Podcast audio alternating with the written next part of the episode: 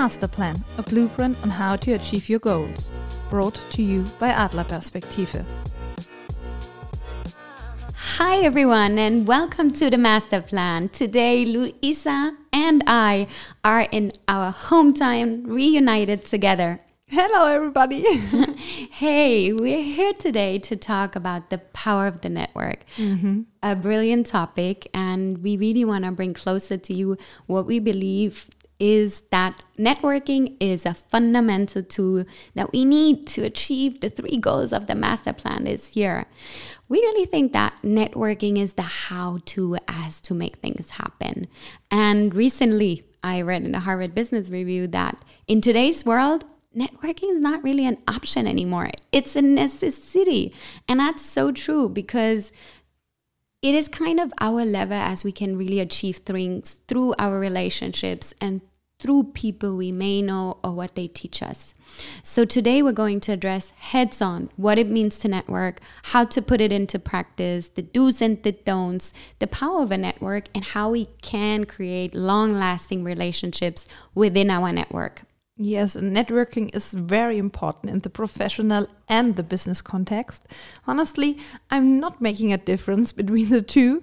For me, both are linked, and to some it comes easy, and others have to learn it.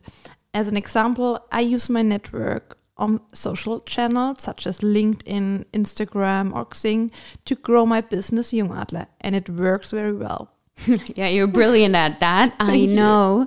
And uh, honestly, I love my network too. And I invested a long time in building it, nurturing it, and understanding it, and to finding the right people around me. And I have one book which I really love. It's called Rebel Talent. And the title kind of says it all. It's by Francesca Gino, and she's a behavioral scientist and professor at Harvard Business School. And she actually outlines a lot of research that shows how important the network network is in a professional context. And she really clearly states that when you network correctly and you put efforts in it, in a professional context, it can lead to more job opportunities, a deeper knowledge within your métier. It can increase your capacity to innovate and also it improves your quality of work. And last but not least, which is probably the most important one, is that your job satisfaction rises when you network efficiently. So, what we can really say is that if we know how to network and how to build a solid network, it can actually increase our levels of happiness at work. And that is truly important. But I honestly believe that networking stretches beyond just a professional context. In a private matter, it means that a network can give us opportunities to meet certain people, to maybe also attend certain events, or to learn certain things that we would have never thought were possible. And in a way, I think that's really where networking is key to create a better and a more fulfilling life where we can chase our goals efficiently. And the most fascinating thing is a concept that I just recently came across, and it's called the six degrees of separation. And this is a theory that actually states that on this planet, we as people are connected with any other person through a chain of acquaintances that has no more than five other contacts. So technically, I'm connected with Drake if I want to be. And I love Drake's music, so I'm using this example. Yeah. But whatever that means is that within five contacts, you are connected to pretty much everyone. And I think this is mind blowing because if you really program your mind to understand that, you will see that networking can be key to really getting your goals done. And if you look at LinkedIn, LinkedIn uses this principle quite frankly perfect because it recommends you connections based on your first, second, or third degree. And if you really understand that we are all somehow connected in this world, you can see that achieving your goal can really be done easy when you have the right people around you when so when you have the right network and that being said Louisa if you could choose one person to have coffee with and ask tons of questions who would it be that you really would love to have in your network? Yes, it's a really, really great question. I have to say, uh, Delta Goodrem. Um, she's an Australian singer and songwriter who has an impressive career and gone through quite some things in life. And her past inspires me how she manages it all. And I would ask her a lot of questions about how she bounced back from some of those challenges that she faced. What about you, Carolyne? Good one. And I don't even have to think for that long. For me, it's Emma Grede. Emma Grede in my head is the girl boss. She's the incarnation of a girl boss for me. So, for those of you who don't know her, she's the co founder of Good American. But not only that, she's also involved in Skims and many other brands in that, um, let's say, Kardashian connection.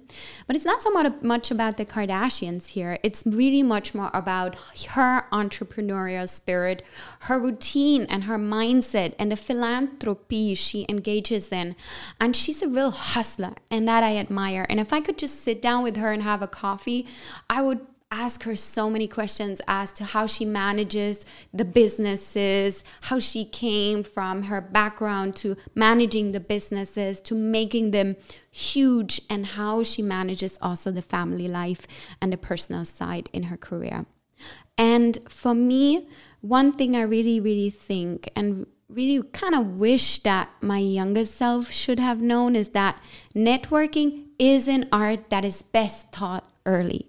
When we understand what it means to create and nurture and to maintain a powerful network, we can understand and know that it really changes the trajectory of our personal and professional life. And I know for a fact that if it wasn't for networking, I would not live in Paris today. I would not have the friends that I have, and I would not have lived in four different countries.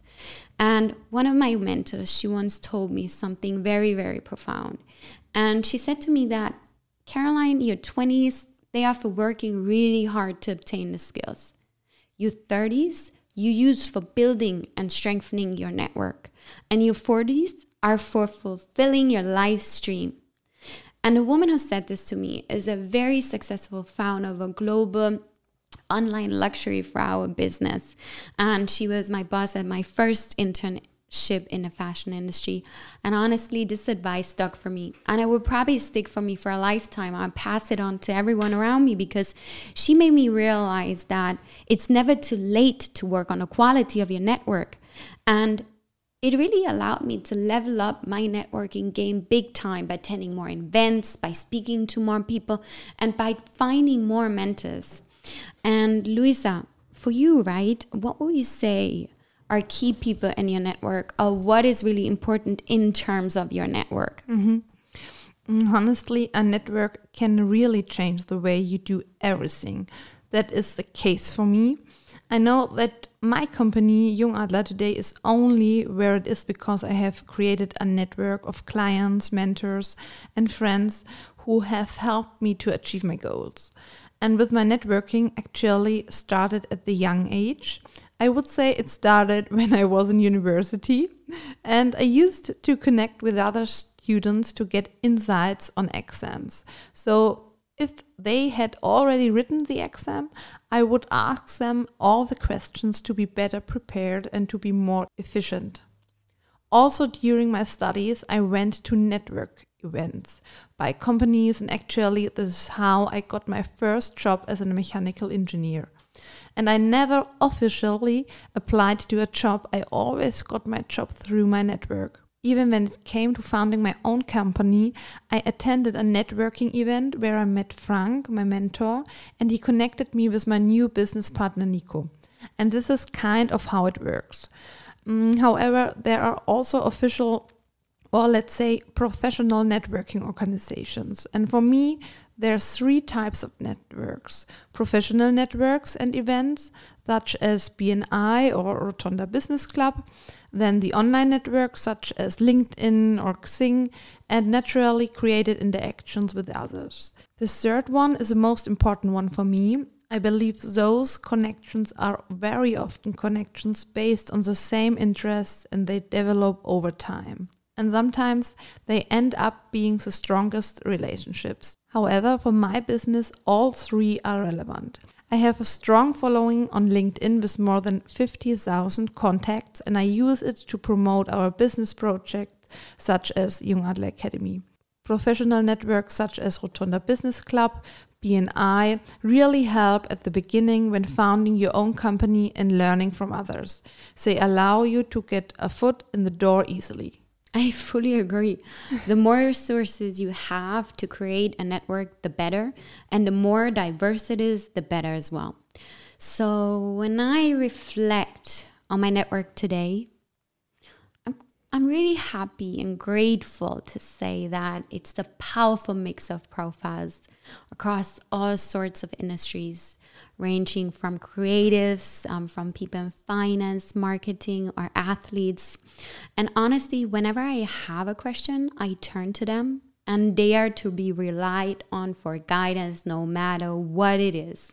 And that is beautiful. It's a beautiful space to be in. I'm super grateful. And I really realized that when you invest in your network and you are kind and supportive, and then everyone is really willing to help and support you with whatever it is. You just have to make the phone call, ask for advice, and and that is a beautiful place to be in. However, I know from exchanges with friends, mentees, etc., that networking isn't necessarily everyone's cup of tea. There are people who walk in a room, they light it up, they chat up everyone, and they just flow through the room and inspire others with a brilliant conversation. However, that's not everyone. And reality is that some find it dreading, they have a fear to ask, or they have concerns that they don't really bring any value in a conversation. So they don't really want to engage in networking like that. However, a recent study by the Harvard Business Review actually looked at lawyers at a very big law firm in the US. And this study found that those lawyers who really invested a significant amount of time in networking, had more billable hours and greater career opportunities. And that makes sense because it's like a hustler mindset. The more you put yourself out there, the better job opportunities you get, the better you uh, get a network that helps you to get maybe new um, connections, new projects, whatever it is. The more you put yourself out there, the more you get in return. So in my head, it's evident. And I guess you would all agree to that. Now, how if you're not there yet and if you're not easy to go out there in this world and to just ask people questions or ask people for help and support how would you go about networking? How would you step up your networking game? That's the question right? That's what we want to tell you what we have learned from our experiences mm-hmm. and mentors. And in fact there's three strategies to consider. The first focus on the learning and psychologists refer to this as having a certain type of mindset.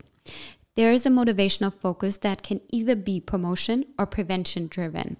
And promotion driven means that as a person, your mind focuses really on the growth, the advancement, and accomplishments that networking can bring to you. So it means that when you have a promotion driven mindset, you're really looking more on the bright side of the whole networking thing.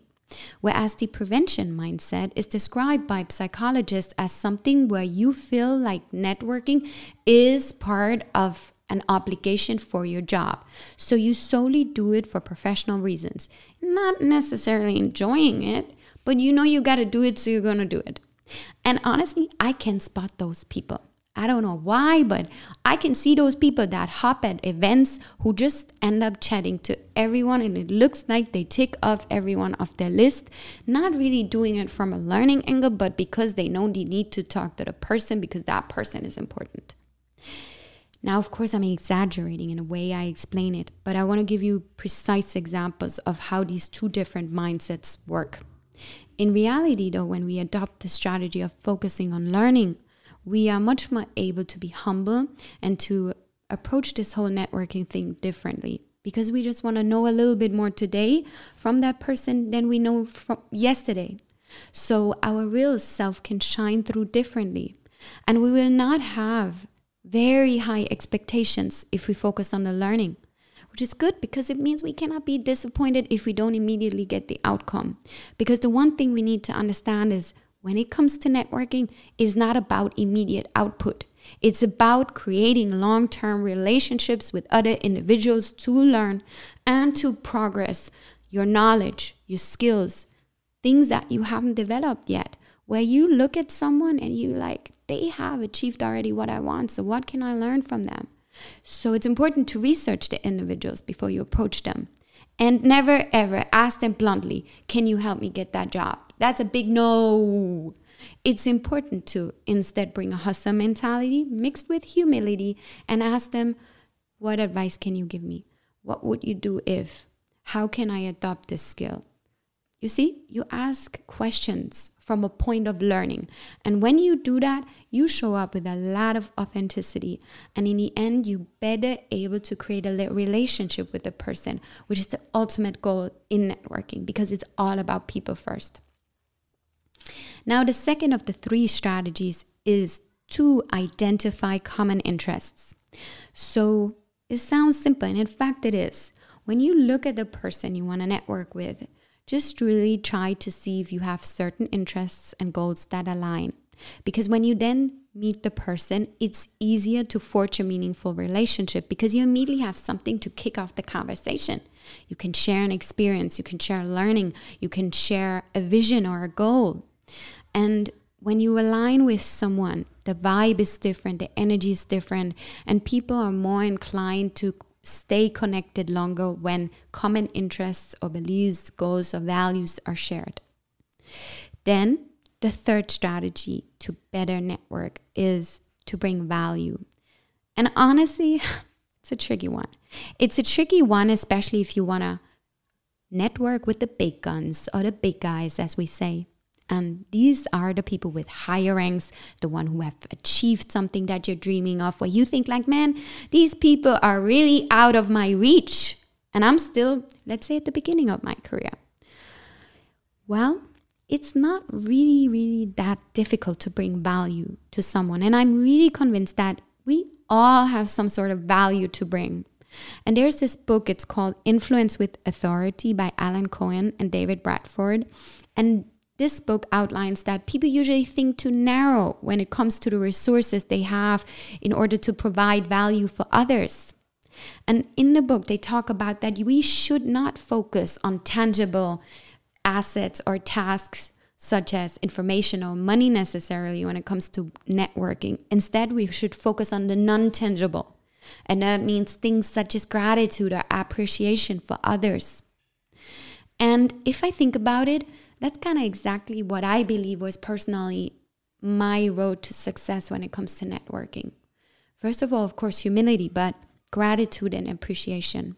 Because whenever I turn to a mentor and I ask them questions for advice or how have they done things, everything that I always gave them back was the way they have impacted my life. A whole lot of gratitude and appreciation and telling them that what they have taught me has led me to that job, has led me to do better on that project, has led me to make decisions differently.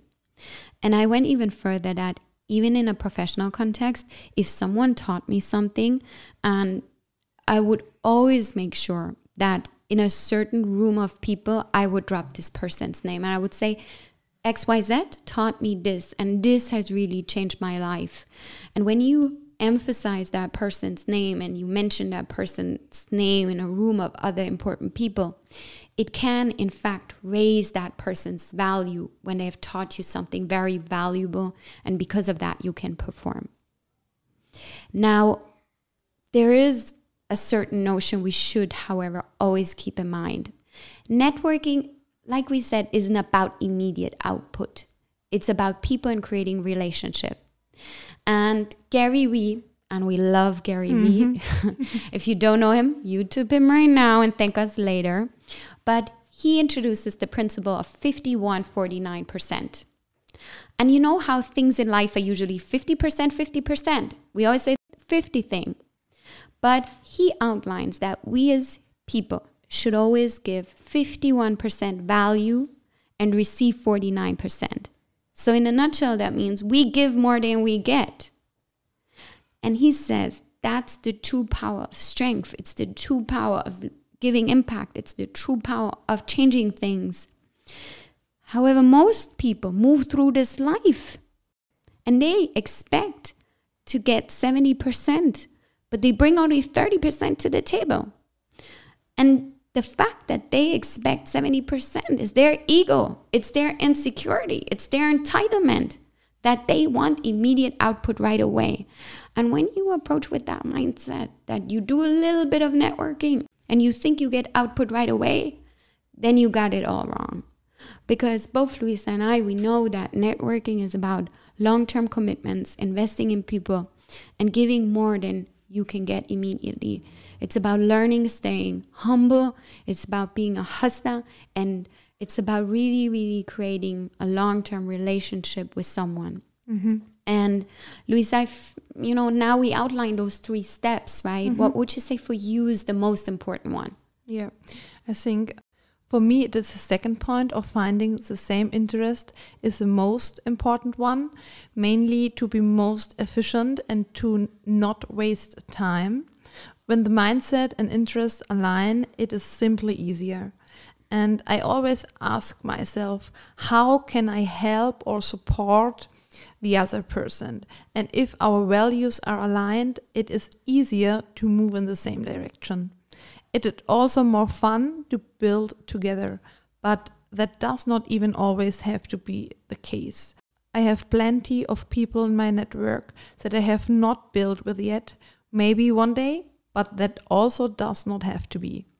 And I'm always happy to support, but I would never sell my network if that makes sense. How is that for you, Carolyne? Also, given that you work for a big beauty player in the industry, and I'm sure it attracts a lot of people asking for your help. Yeah, that's a good one. It does attract a lot of people and questions asked. But in fact, I have one rule, and it's I never give my network away. Mm-hmm. And our network's not for sale because we invest in it and it is a contact built over time, which then flourishes in a beautiful relationship. And this needs to be nurtured until it takes shape and it progresses over time. So, it really needs to be protected and not sacrificed. And that is it really for me. I'm not saying I'm not helping people. For me, I approach it from the learning angle, meaning I'm trying to teach people what they need to know in order to get a foot in the door, in order to achieve their goals. So I'm all about sharing learnings, sharing what I didn't know when I was young. So when someone approaches me and asks me, I tell them always what I wish I would have known or what someone told me and it turned out to be brilliant advice. But your network should be holy to you. And it should really be treated as a friendship, as a family, if that makes sense. But something you value and you invest in and you guard. And if you understand that, then you will also realize that this is what makes the difference when it comes to helping one another and building and chasing your goals together. So, we really hope that today you really took that away. It's about people, it's about learning, it's about investing. And we shared a lot of notes and books, and we will also link them in the show notes today. But as one reflection, if you are not yet there and you want to practice building up that network, or also if you are networking already, but you really want to ace your game in this area, focus on the learning, identify the common interest with the person you want to network with, and bring that value and that value can be gratitude and appreciation for how this person has truly changed the course of your life and has been a key player to achieve your goals. So go out there, build a strong network with everything you took away from today, and really have fun with it. Have fun with connecting with people, learning from them, and making a difference to your goals. Now, on the next episode, we will talk about the importance of mentors and sponsors. and also what the difference is, because yes. there's a big difference. And we do, in fact, need them both. And why? You, you will find out next time. So now go out, step up your networking game, and get those goals done. We are sharing the links to the networking clubs and the books that we mentioned in today's episode in our show notes. And to reflect on today, we really want to say that there are three steps on how you can ace your networking game. Whether you're just starting out now or you want to refine your skills, focus on one, the learning above it all. Second, identify common interests with the person you want to network with. And last, bring them value. It can be gratitude and appreciation for how this person has helped you change the course of your life or achieve a certain goal. Now go out there, address your goals heads on, and in the next episode, we will tackle a different topic. And it's about the importance of mentors and sponsors mm-hmm. and what the difference is and why we need them both. Yeah. And now go out there and step up your networking game, guys. Thank you for today. We'd love having you and having this discussion on networking. Bye bye. Bye bye.